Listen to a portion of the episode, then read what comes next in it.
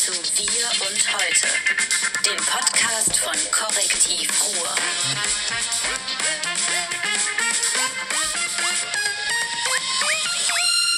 Bam. Und ausgemacht. Guten Morgen, ähm, Mittag und Abend. Mittag und Abend an den Endgeräten. Wir begrüßen euch ganz herzlich zu einer neuen Ausgabe unseres Riesenpodcastes von Korrektiv Ruhr. Wir und heute mit Josef Goebbels.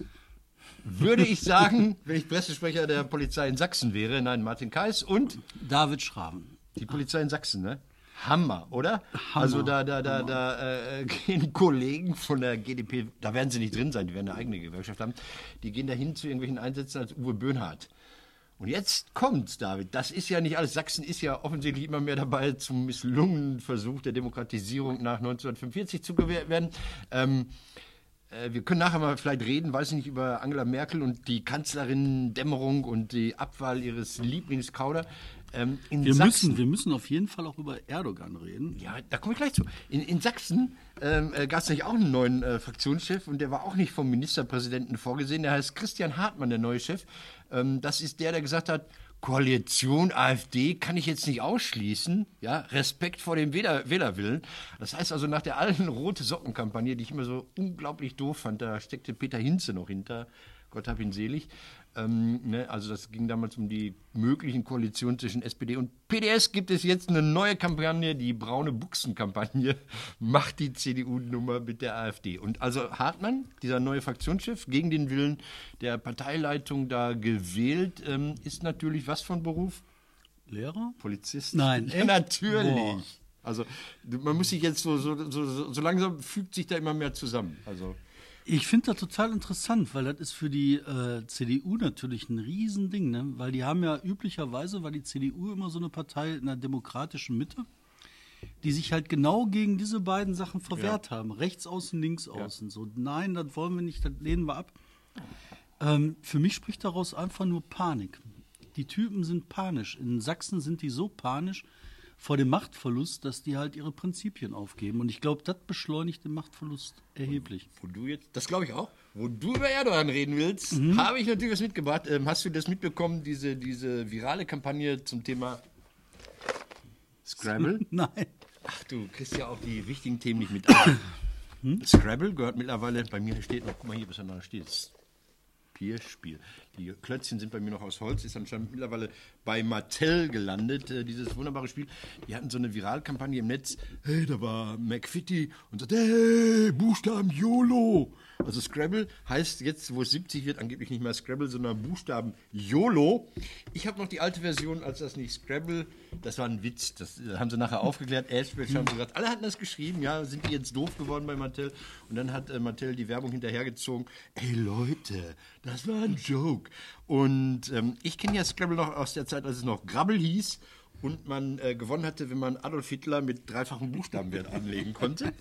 Und ich wollte jetzt mit dir einfach so ganz nebenbei. Wir machen mal die einfache Version.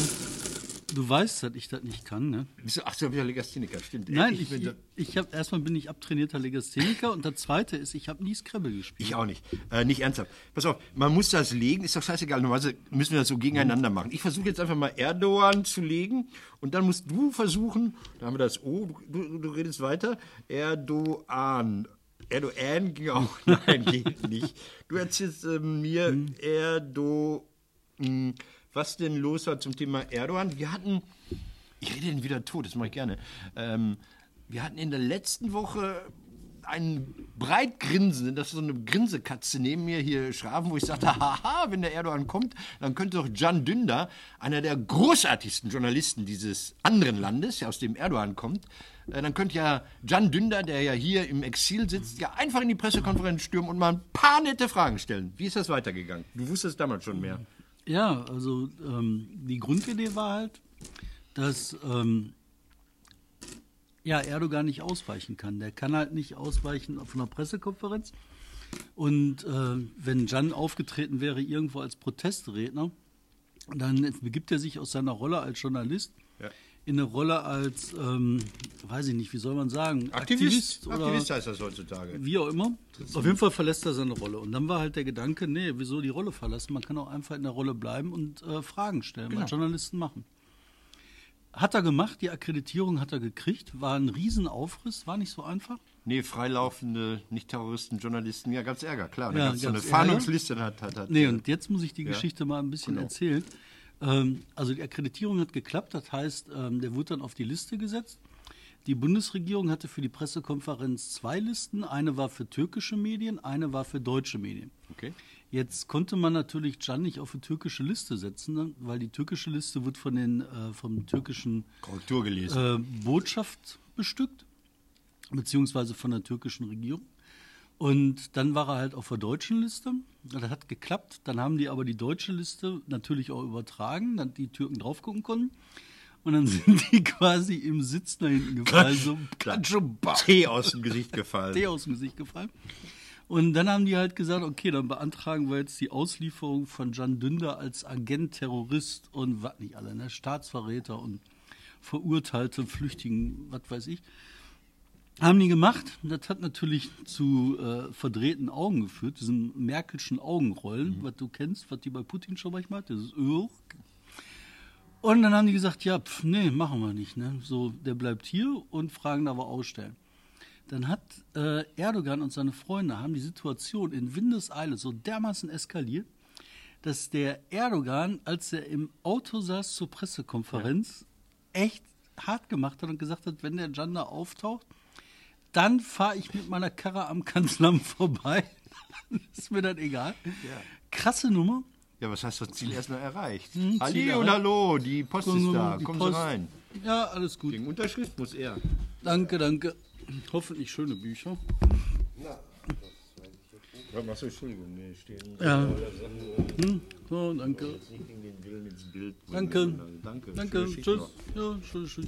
Ja, aber das müssen wir ja noch erweitern. Das ist Erdogan gibt keine Punkte. Ich habe das gerade das G bringt zwei, ansonsten.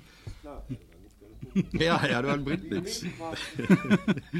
Das kommt das tun wir mal weg, oder? Äh, behalte ich jetzt, da muss Okay. ich gleich nachgucken. Ähm, Ende vom Lied war, ähm, Jan hat gesagt, Moment, wenn es doch nur um die Fragen geht, dann geht es nicht um die Person.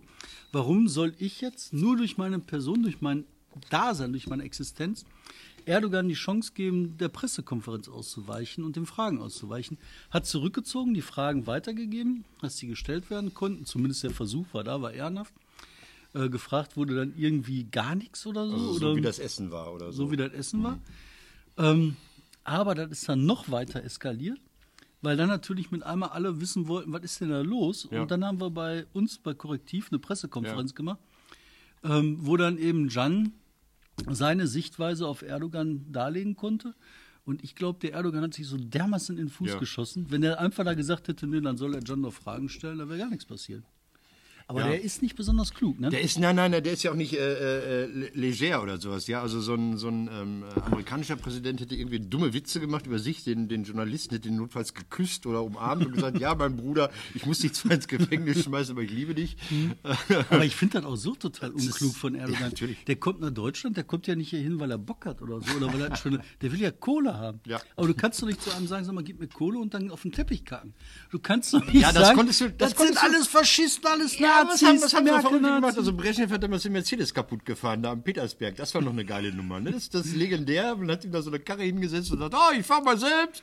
Und dann war dieses Tempo und diesen, diese Beschleunigung und diese Kurven war der alles nicht gewohnt und der Wodka war schlecht oder so. Da hat er die Karre, glaube ich, äh, platt gemacht.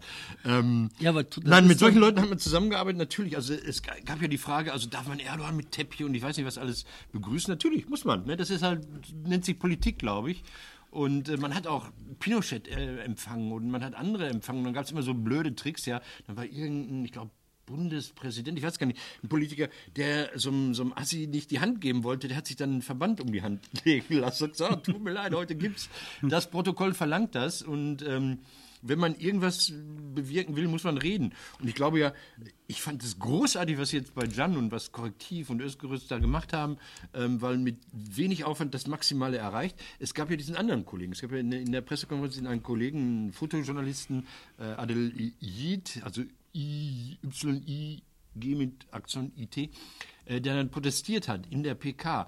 Ähm, Finde ich, sollte man nicht machen. Das ist eine Frage, kommen wir mal, kannst du mal was zu sagen als Journalist? Ich finde, dass äh, ähm, dafür ist eine PK nicht da. Er hat es gemacht, finde ich auch gut. Und alle haben das Maximum erreicht. Er wurde rausgezerrt von irgendwelchen Sicherheitsleuten und äh, er musste gar nichts mehr machen. Also ich glaube, der wird auch nicht böse sein. Also sein Protest hat ja funktioniert. Hat funktioniert. Aber also ich finde auch erstmal zu, noch zu diesem Reden. Ja. Ne? Ähm, ich finde das natürlich total richtig. Erstmal, dass Erdogan kommt. B, dass wir den empfangen. B, C, dass wir dann die ganzen Themen, die wichtig sind, auf den Tisch bringen. Die Merkel in der Pressekonferenz sagt dann so, hier, deine ganzen politischen Gefangenen, das können wir ja wohl nicht machen. Ne? Und mehr kannst du doch gar nicht erreichen. Ja den Yücel auch rausgeholt. Das muss Ja, man mal sagen. das ist doch Durch alles Reden, in Ordnung. Ja, das ist Waffen. alles in Ordnung. Ne? Und ähm, langfristig, glaube ich, ähm, ist das eine total spannende Sache. Als damals der Varoufakis und diese äh, äh, linke Regierung Mhm. in Griechenland ähm, versucht haben, Europa zu erpressen, weil sie halt ordentlich Kohle haben wollten und keine Wirtschaftsreform machen wollten. Da sind, sind die Europäer hart geblieben und haben gesagt, nee, ihr kriegt Kohle, aber nur, wenn er Reformen einleitet, dass euer Staat irgendwann mal wieder funktioniert. Jetzt ist Erdogan nicht mal in der EU. Der ist nicht mal Nee, in der Eurozone. der Womit will der Druck machen? Was will der? Weißt Schlechter du? Döner. Schlechter Dünn. Der hat nichts zum Druck machen. Und ich Äh, meine, der ist NATO-Mitglied. äh, Der, der, der, der lässt die deutschen Jets dann mal wieder nicht bei sich landen und starten. Da muss ja, dann ist das doch in Ordnung. Dann sagst du halt, ja, pff, ist egal. Das spielt doch überhaupt keine Rolle.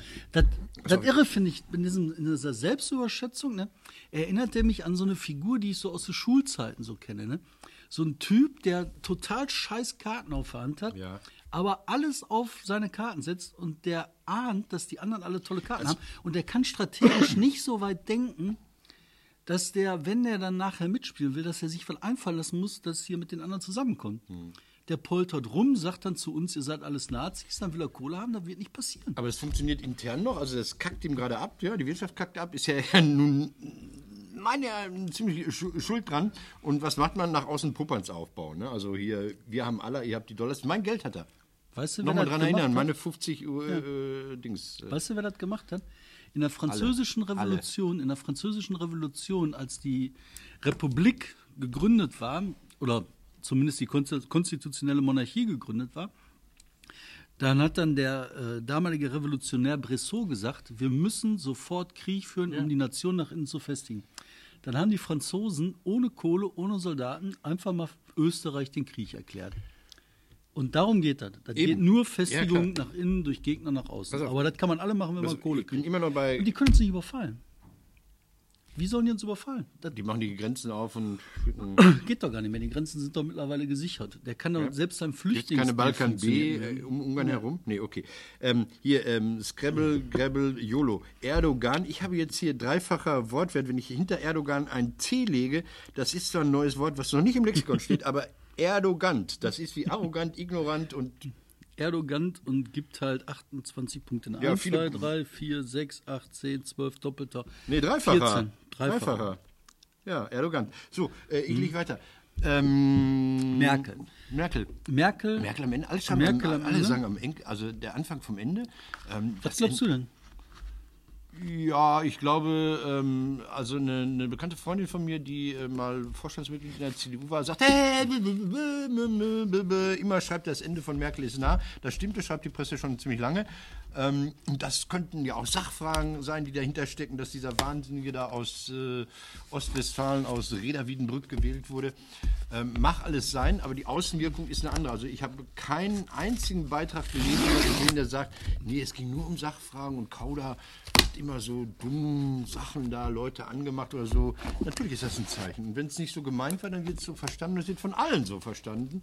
Und insofern ist das eine bitter, bitter böse Niederlage für Frau Merkel und lustigerweise auch für Armin Laschet. Weil Laschet auch gesagt hat, brauchen wir nicht. Wir haben genug äh, Nordrheiner und Westfalen in Berlin, die unsere Sache machen. Also er war auch explizit gegen diesen Mann. Yep.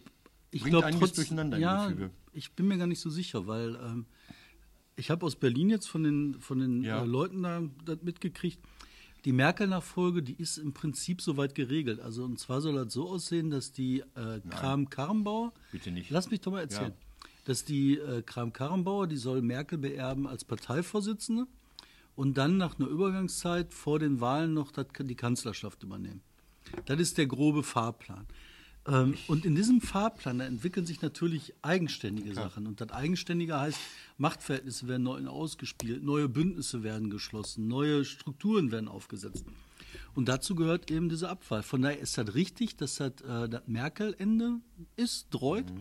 Aber das ist kein von außen gesteuertes Ende, sondern das sind die Nachfolgestreitigkeiten. Ja. Also völlig normaler Prozess. Aber das heißt schon, du gehst auch davon aus, dass das Ende sich. Ich meine, das Ja, das ist eh geplant, an. das, soll ist ja- eh ja, passieren. ja, das eben. ist eh, das geht jetzt nur ein bisschen um die Zeitpunkt, wann. Und dann geht es darum, wer dann da wirklich Karrenbauer mitkommt. ist doch weitestgehend talentfrei. Also die ist doch, das ist doch, Entschuldigung, fürs Saarland reicht. Es gibt immer so Schmähvergleiche, ja. Der Waldbrand in Kanada ist dreimal so groß wie das Saarland. Oder die Intelligenz in der U-Bahn in New York ist fünfmal so hoch wie die Gesamtintelligenz im Saarland. Also, ich meine, saarländische Ministerpräsident, ich bitte dich. Also, das ist doch. Was ich halt so glaube, ne, die, äh, also ich Ich weiß liege weiter bei mir geht Erdogan. das, mir geht das. Aber bei O, Mir ja. geht das so ein bisschen darum, ähm, wie die CDU sich da als Partei formiert. Ne? Ja. Und du hast halt ähm, eine Verbürgerlichung, so eine Liberalisierung in der, in der äh, CDU gehabt mit Merkel. Und du hast ja traditionell diese zwei großen Flügel, diese städtische liberale Flügel in der, in der CDU. Der immer klein ist, der ja auch nichts zieht. Die gewinnen ja keine Großstadt. Die stellen ja Na, kaum komm, Oberbürgermeister. Ja. Aber ein paar haben sie so. Ja, da, und dann hast du den zweiten Flügel, das ist auch der Flügel, der mit den Grünen koalitionsfähig ist. Mhm. Dann hast du diesen anderen Flügel immer gehabt, der, ähm, der so konservativer, verbohrter war. Diesen Flügel, den du eigentlich nie brauchst. So. Und jetzt ist das passiert, die, dieser rechte Flügel der CDU, der hat sich abgeseilt zur AfD, der hat da eine sehr große Nähe, der geht dahin, tendiert dahin.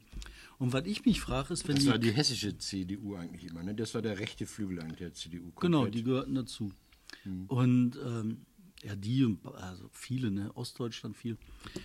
Und wenn aber der Flügel weg ist und Kram-Karrenbauer Ja. diesen anderen Flügel bedingt oder bedient, diesen Merkel-Flügel weitergeht, aber diese Kunst von Merkel nicht beherrscht, einfach alle auszusitzen, dann kann das einfach nur Buff machen und der ganze Spaß ist zu Ende. Und das kann ich mir vorstellen. Die äh, Grünen sind mittlerweile bei 17 Prozent. Warum geht denn dann nicht der linke Bereich oder nicht linke, dieser liberalere Bereich der äh, CDU einfach in den Grünen auf? Ohne Scheiß. Dann hast du eine neue Volkspartei, dann kommen die Grünen auf 30 Prozent und die äh, äh, CDU selber, die gibt es halt nicht mehr. Da gibt es ja kein Patent drauf. Ja, Gerade eben angekommen, äh, die neuen Werbung. Reportagen.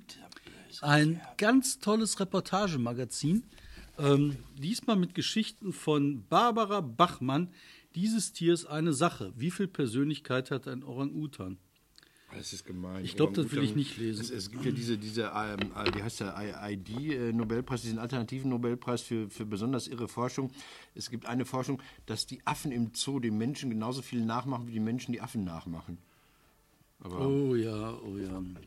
egal. Ähm, Du bist auch Affe, ich bin Affe, wir sind alle Affen. Und woran erkennt man das? Dass man beim Reden immer mit den Händen nach oben ist. Wenn die Leute nämlich so machen, eigentlich braucht man das nicht. Man muss die Hände nicht bewegen beim Sprechen. Wir machen es aber. Warum? Weil wir Affen sind. Wir wollen Dinge begreifen. Wir wollen sie nicht verstehen. So, jetzt hat er mich wieder. erzähl. Du wolltest was vom Es- Bottrop oder so. Nee, nee, ich war, war noch bei Merkel, die CDU-Landesgruppe. Kennt die überhaupt irgendjemand? Kennst du die CDU-Landesgruppe im Deutschen Bundestag? Nein. Eben, kennt keine Sau. Ich habe da Namen rausgegoogelt. Silvia Benning, Ansgar Heveling, Kerstin Radomski, Marie-Louise Dött, Matthias Hauer, Uwe Schummer, Dr. Carsten Brodesser oder Brotesser, Wilfried Oellers und Hans-Jürgen Thies. Das sind alles Talente der CDU NRW, die in Berlin rumsitzen. Und ob sie sitzen, stehen oder liegen, macht, glaube ich, keinen Unterschied, oder? Jemals gehört irgendeinen der Namen? Nein. Irre, ne? Bottrop zwei, zweifach. Bottrop zweifach. Das Schöne ist, wenn ihr jetzt diesen Podcast nicht nur hört, sondern seht, ich werde irgendwie erstrahlt. Das ist Wahnsinn, ne? Also hier, so, Das ist die Erleuchtung, ey. Das Ja, ist der Weltgeist, der vorbeireitet. Nichts ist stärker eine, als eine Idee, deren Zeit gekommen ist. Ich habe keine Idee. Ähm, Bottrop, doppelt in den Medien. Das eine ist das große Emscher-Pumpwerk, also die Kacke wird nach oben gefördert bei euch. Ähm, da waren sie alle da in so einem Zelt, was Islands aufgebaut wurde. Ähm, Armin, Armin der Laschet ähm, hat so eine Rede gehalten und man merkte, wenn es dann doch ein bisschen komplizierter wird, dann klebt der sehr am Text. Also so, was da so genau passiert, so mit Emscher und Umbau und so, das hat er so nicht frei reden können. Toll, ne? Oder? Emscher Umbau, super Sache. Das ist die ist Beule bei euch schon wieder sauber? Ja, noch nicht. Da sind sie aber gerade dran. Aber was, das, ist eine, das ist die Hammersache. Das ist das auch. wichtigste, größte, geilste Infrastrukturprojekt, was es überhaupt gibt der Welt. Der Umbau der Emscher zu einem Fluss wieder. Wahnsinn. Für mich ist die Bedeutung des Menschen darin so wahnsinnig. Der Mensch ist in der Lage, seine Umwelt zu ruinieren, aber er ist auch in der Lage, sie wieder zu retten. Und das gibt einem Hoffnung für die Zukunft, wenn ich zum Beispiel an den Hambacher Forst denke. Das hast du das letzte gehört vom Hambacher Forst? Hambacher Ey, nein, nein, nein. Weg damit. Das letzte, was ich gehört wieder habe, aufgebaut. Ich fand, ja, nee, das letzte, was ich gehört habe, das sind halt so ein paar Bäume. Also jetzt Forst ist echt ein großes Wort für so ein kleines Wäldchen. ja, aber schlau gemacht. schlau gemacht. Aber das Irre, was ich jetzt gehört habe, die haben gesagt so, ja, der ist 12.000 Jahre alt. Dann haben, hat man jetzt gesagt so, Millionen mal, noch, oder? äh, Die Kohle unten drunter ist noch älter übrigens. Das war auch mal Wald. Aber das ist eine andere Frage. so 12.000 Jahre alt, ne? ist ja in Ordnung so. Also die Bäume halt nicht, aber da war schon mal Wald, so vor 12.000 Jahren. Dann haben die gesagt, ja, das ist ja nicht schlimm, weil dahinter, da wird ein Wald gebaut, der ist viermal so groß wie das Wäldchen da vorne. natürlich, ja. Und dann haben die jetzt gesagt, das mag ja sein, dass da Bäume wachsen. Aber das sind nicht die richtigen, ne? Nee, aber der Untergrund von den Bäumen, da wo die Bäume drauf wachsen, da braucht 12.000 Jahre, um so zu wachsen. Ja, Deswegen geht das nicht. Da dachte ich, es gibt doch diesen, diesen Mann, der so Peter Wohlleben, dieser Förster, der da, mit den Baumwurzeln redet und so. Äh, das ist nicht so irre, dass, dass ein Wald mittlerweile so eine eigene Intelligenz und Sozialsystem zugestanden wird, der, den Deutschen dann für sich aber nicht. Ähm, Ich bin für Holzmöbel.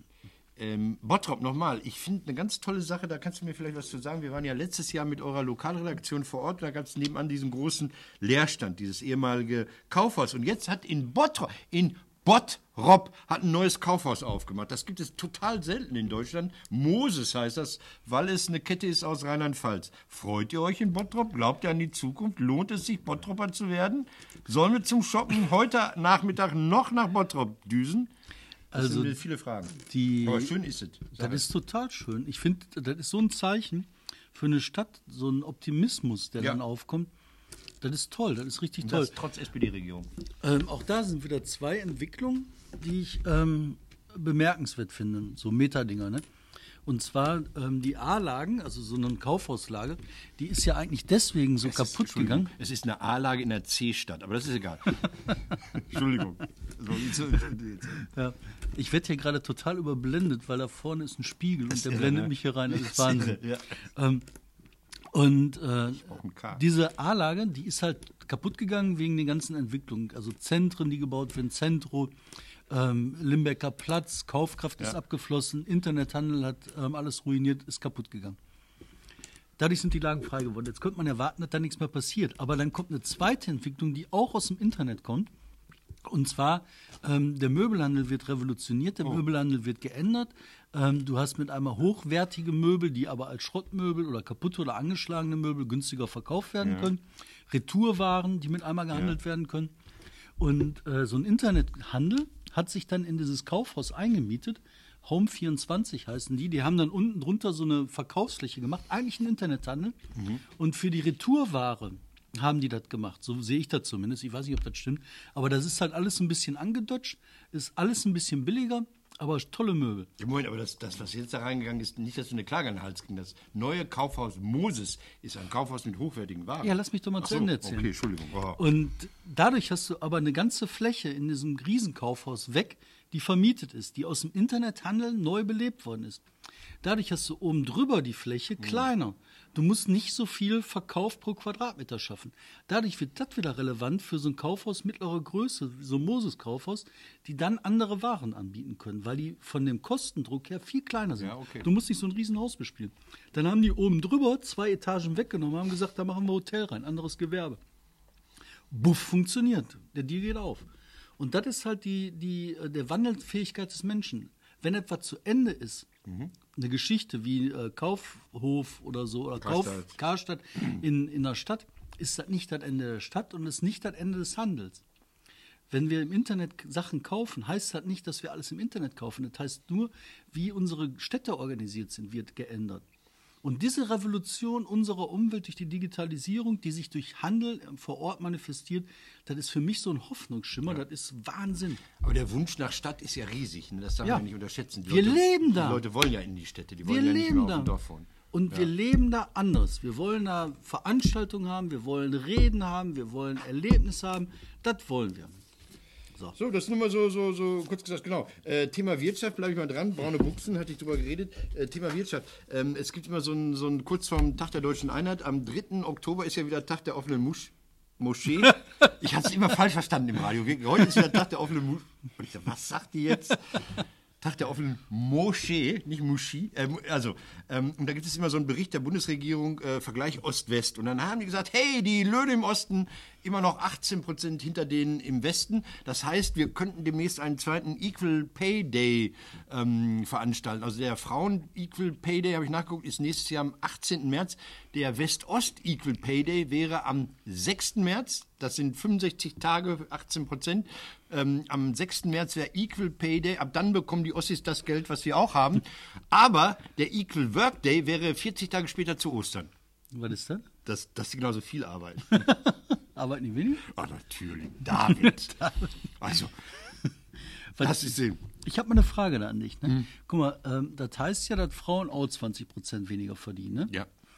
Ähm, Im Osten auch 20 Ja, Prozent. das das ist- heißt, eine Frau im Osten kriegt drauf. 40 we Zahl drauf. Prozent weniger. Ja, ja, ja, das wäre dann, nee, nee, 20 von 20 ist ein bisschen weniger. Das sind dann, also, dann hast du nur noch 82 und davon 20 Prozent sind 16 weniger. Das sind irgendwas anderes. Also ni- nicht ganz, weil das ja nur noch die 20 Prozent von dem, was die anderen weniger. Äh, Du weißt es also nicht, ne? Was ich mich frage, ist, wenn aber mir wäre das. das nicht schön, Equal Work Day? Also geben den Ossis erst den Equal Pay Day, so feiern wir am 6. März, hey, ja, Sauerei, ihr werdet unterdrückt. Und 40 Tage später, an Ostersonntag, sagen wir so, jetzt fangen die Ossis normalerweise an zu arbeiten. Ein bisschen Rassismus muss sein. Ich will bei der Frage bleiben. Ja. Sag mal, sag mal äh, oder sind die Statistiken einfach übereinander gelegt? Dass die Ja, halt hm. rausgekriegt haben, dass die in der, äh, in der sowjetisch besetzten Zone sowieso weniger Kohle kriegen und da sind dann die Frauen bei und die versauen den Schnitt bei den Frauen? Also diese, diese Frauen-Equal Pay ist ja, ist ja auch so eine Sache, will ich jetzt auch nicht drauf eingehen. Also es gibt ja natürlich ganz, ganz wenige Beispiele dafür, dass zwei Menschen, die den gleichen Job, denselben, ja, darf man denselben sagen, also zwei Menschen, die nebeneinander am Pflegebett stehen, die bekommen natürlich dasselbe Geld. Das ist überhaupt keine Frage. Also diese, diese Ungleichgewichtigkeit entsteht ja dadurch, dass Frauen zwei Gehaltsstufen tiefer sind oder nur Teilzeit arbeiten oder so. Das ist natürlich eine irrsinnige Frage. Da mu- muss sich fragen, warum sind es die Frauen, die dieses alternative Modell äh, wählen? Also der, der Typ geht nach wie vor Vollzeit arbeiten und die Frau oft nicht, kann es nicht, darf es nicht, jetzt gelingt nicht, was weiß ich, was da alles äh, hinderlich ist. Und ähm, ja. Das, was du da gelegt hast, das dürfen wir nicht vorlesen. Ja, dann macht er aus dem F ein N und dann heißt es Nicken oder so. Ticken, Ticken geht doch auch. So, Ticker? Ticken. Ticker. Da gibt auch einen doppelten Buch. Aber, aber F gibt äh, äh, drei und T nur zwei. Also aus Erdogan, wenn man anlegt, kann man Ticker, Und das andere machen wir nicht? Rotz kann man sagen. Rotz Quark und- und Tussi, das sind ganz normale Wörter. Die lassen sich alle an Erdogan mit einigermaßen. Pass auf, ich bin noch nicht durch. Ähm, nee, jetzt unangenehmes, unsauberes Thema hier. Ich lese es dir mal hin. Ja, Morde, Rechtsradikale. hart, ne? Also Sag der mal, Tagesspiegel Zeit. Online, die haben halt ähm, die rechtsradikalen Morde oder Morde von Leuten mit, äh, die, wo die Täter rechtsradikalen Hintergrund hatten. Verglichen mit dem, was die Bundesregierung gesagt hat. Ja, ja, ja, ja. Und es waren doppelt so viele. Doppelt so viele und dann noch Mordopfer, wo man halt Motive, rechte Motive des Täters vermuten konnte, weil es Indizien gab. 169 Menschen von Nazis umgebracht. Das sind die, das sind die ohne die äh, Verdachtsfälle. Das sind die 169 explizit. Und es muss so gewesen sein, wenn ich das richtig verstanden habe, dass man auch die NSU-Morde nicht als rechtsradikale oder, oder faschistische Morde äh, gewertet hat, weil ja erst bei der, bei der Aufnahme der Tat ging es ja darum, dass das irgendwelche Familienstreitigkeiten gewesen sein könnten. Krass, ne? Es ist ekelhaft. Und das ist halt was, wo der Verfassungsschutz die ganze Zeit mit Maßen und Konsorten seine Finger drin hatte. Ey. Das ist der Grund, warum ich den Typen so weit traurig hinauswerfen kann. Gut. So. Hast du noch was hier? Ich ja, du hast noch was. Nee, wir müssen hab- noch über ThyssenKrupp reden. Das wichtigste Thema vom Ruhrgebiet. Doch. Warum müssen wir darüber reden? Weil das das wichtigste Thema vom aber, Ruhrgebiet ist. Die, die, die, die äh, Krupp-Stiftung versagt. Hat versagt. Ja, wie immer. Jetzt ist halt vorbei mit Versagen. Ja, jetzt hat sie, hat sie, kann sie für sich versagen, aber er hat nichts mehr zu melden, oder wie, oder was? Ich hilf mir. Ich bin kein Wirtschaftsmensch. Also erstmal, ne, erstmal finde ich das total spannend, weil das ist ein Thema. Das Also Entschuldigung, wird aufgespalten, muss man sagen. Also der, der große ThyssenKrupp, es gab den Druck von äh, Investoren, von, von, von so, wie heißen diese Firmen da? Geldanlagefirmen, Geldwaschanlagen. Ähm, Stiftung. Äh, Die, die haben gesagt, Leute, hier, das gehört nicht zusammen. Und jetzt haben sie gesagt, wir spalten auf, Stahlbereich und äh, Aufzüge, ähm, Rolltreppen, was ist in dem Bereich drin? Materials und Industrials kann ich auseinander. Ja, sowas. Und im anderen ist halt Stahl, Schifffahrt und so was. Das ähm, ist das wichtigste Thema im Ruhrgebiet, aber das interessiert die Menschen im Ruhrgebiet einen Scheiß. Schon lange nicht mehr. Die ne? sind alle wie du, die interessiert das einfach nicht. Das Doch, ist so wie die, schon, ne? mit der, Ich schneide das immer aus. Hier Papier und schneide das auf, klebe das bei TK immer ein. Aber bei der Steinkohle ja auch, weißt du, das ist halt ein wichtiges Ding, dass wir, ähm, dass die Steinkohle verschwindet, interessiert auch keinen Menschen. Nee, weil es so, so, so langsam sich rausgeschlichen hat. Ja, äh, gut, aber dass das wichtig ist, warum? Was heißt das? Das Wenn die heißt- sich ausspalten. Was heißt das Ja, für uns? das heißt, also das heißt erstmal, dass das Ruhrgebiet selber den industriellen Kern, Restkern verliert. Die Steuerung dieses neuen äh, Stahlkonzerns, der wird aus Holland erfolgen, das geht halt weg. Und diese Aufzugssparte ist natürlich super profitabel, super Business. Ähm, das wird jetzt halt auch wegwandern. Das ist einfach Geschichte. Wir sind kein Industriestaat. Stand, Das sage ich schon lange, dass im Sauerland der Industrialisierungsgrad teilweise höher ist als bei uns im Ruhrgebiet. Das liegt daran, dass in so kleinen Dörfern, wenn einer der beiden männlichen Bewohner, die da lesen und schreiben können, wenn er nach Feierabend am Auto rumschraubt, haben die da 50 Prozent Industriearbeitsplatz. Ja, so. Nein, die haben da die Zuliefer in, in den Tälern. Kommen die Schrauben. Pass auf, bevor wir abhauen, mache ich jetzt einen Werbeblock. Und zwar äh, wechselseitigen. Ich habe mir ein Buch gekauft. Ach, das hört sich so sensationell an. Ich habe eins der, also wahrscheinlich eins der wichtigsten Bücher dieses Jahres. Ach, es Das ist überstrahlt. so machen, so- so. Es strahlt immer noch. So. Ja, egal, ich lese es einfach Von mal vor. Aladdin. Du liest es vor. Von Aladdin El Mafalani, ein super Professor aus Dortmund, der jetzt im Ministerium, im Kinderministerium bei Herrn Stamp arbeitet, also machen auch Migration, Integration. Ähm, der hat das Buch geschrieben, das Integrationsparadox. Der sagt irgendwie, äh, wir hatten schon kurz darüber geredet, wenn die Leute sich heftig streiten um das Thema Migration, das ist ein Zeichen dafür, dass Migration gelingt, weil ähm, man streitet sich nicht um nichts. Also es geht um Verteilung und das heißt, die Migranten sind, du hast es letzte Woche so schön bildlich gesagt, sitzen mit am Tisch und wollen auch was vom Gulasch haben.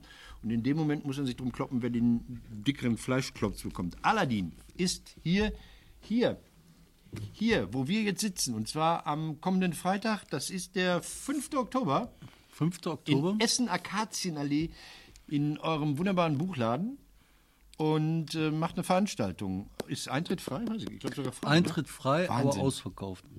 Ha, ich habe eine. Ja, dann, warum mache ich denn hier die Werbung? Ja, weil wir live streamen. Weil so, man ihr kann ja- könnt das alles. man ihr kann könnt von draußen, man kann ja die bei Tür YouTube aufmachen. sehen. Kann man Ihr könnt das bei Facebook sehen. Ihr könnt da einfach mit zugucken. Es wird wir live haben gestreamt. sogar, Sag, wir, dass gestreamt wird. wir, haben, wir werden streamen und wir werden den Ton im Griff haben. Wir sind Profis. So, Wir und ich ähm, werde dann eine schlaflose Nacht haben. Ich komme natürlich hier hin, weil ich den großartig finde. Ich finde, äh, Aladdin hat nicht nur, oder Herr Professor Al-Mafalani hat nicht nur großartige Ideen im Kopf, der kann die auch noch toll rüberbringen. Ich habe ihm gesagt, wenn das mal nicht mehr klappt mit der Politik oder Wissenschaft, geh auf die Bühne.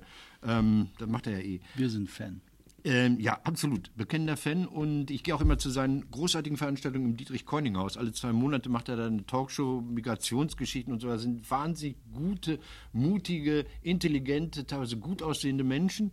Und das, das lohnt sich. Und dieses Koining-Haus äh, wird wirklich zum Zentrum der, der, Auseinander, der kulturellen Auseinandersetzung mit dem Thema Migration. Und da ist er äh, äh, nicht unschuldig dran. So, und wenn der Freitag hier vorüber ist, gehe ich nach Hause und habe eine schlaflose Nacht, weil dann nämlich der Vorverkauf für meinen kleinen, bescheidenen Geierabend anfängt. Jetzt frag mich doch, hey, Geierabend letztes fängt Jahr war doch, Geierabend letztes Jahr war doch Bottrop unsere, unsere Partnerstadt. Partnerstadt? Darf ich noch nicht verraten. So. Aber ich habe das Motto. Wir haben ein wunderbar lyrisches Motto, das ich auf Schlüsselanhänger nähen möchte. Zechen und Wunder. Boah. Zechen und Wunder beim Geierabend. Geht da alle hin, das ist auf jeden Fall eine Bombenveranstaltung. Ich bin da, seitdem ich da hingehen darf, jedes Jahr wunderbar gerne. Habt ihr denn die Stücke schon geschrieben? Wir sind da heftig dabei. Wir haben uns ja total gewandelt. Wir haben neue Leute, wir haben tolle neue Leute Den Bender an Bord. Nein, den Bender haben wir nicht. Wir haben den Till Beckmann haben wir da. Der hat das Drehbuch mit seinem Bruder zusammengeschrieben für Junges Licht von Adolf Winkelmann. Der gehört zu diesem Boah. großen Beckmann-Clan, Wen habt ihr und denn noch als Neuen dabei? Den Till, ne? wir haben den, Till- ja, den habe ich ja gerade erwähnt, den Obel, nicht den Till. Wir haben jetzt Till und Obel wieder vereint. Also Till, Regisseur, Beckmann.